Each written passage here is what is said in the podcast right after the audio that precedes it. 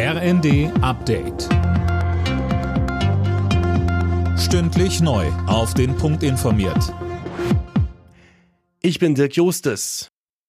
Im Streit zwischen Deutscher Bahn und Lokführergewerkschaft bleiben die Fronten verhärtet. Beide Seiten werfen sich gegenseitig vor, in den Verhandlungen zu mauern. Aktuell läuft ein Sechstagestreik der GDL im Personen- und Frachtverkehr. Die meisten Züge im Nah- und Fernverkehr fallen aus.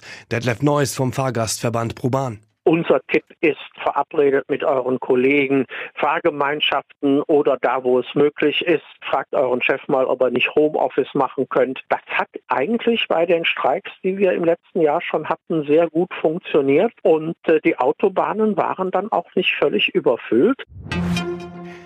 In Russland ist ein Militärflugzeug abgestürzt, das meldet das Verteidigungsministerium in Moskau. Demnach sollen 65 ukrainische Kriegsgefangene an Bord gewesen sein. Ukrainische Medien hingegen berichten, dass die Maschine abgeschossen wurde, weil sie Flugabwehrraketen transportierte.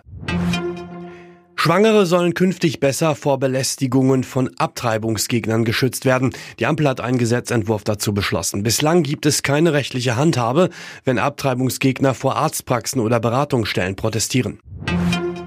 Deutschland steht bei der Handball-Heim-EM im Halbfinale und das trotz einer 24 zu 30 Pleite im letzten Hauptrundenspiel in Köln gegen Kroatien. Möglich wurde das durch die Niederlagen der Hauptkonkurrenten Ungarn und Österreich. Beide Teams hatten zuvor gepatzt. Torwart Andreas Wolf im ersten. Wir haben das Ergebnis mitbekommen. Wir waren natürlich sehr, sehr erleichtert, dass wir gegen die Kroaten, von denen wir auch wussten, dass sie ein riesiges Potenzial in der Mannschaft haben, nicht nur die spielen mussten, sondern dass wir schon im Halbfinale sind.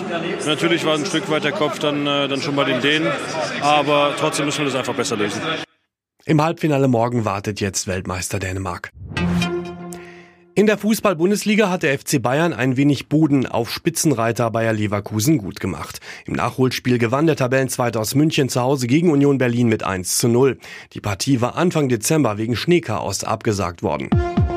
Alle Nachrichten auf rnd.de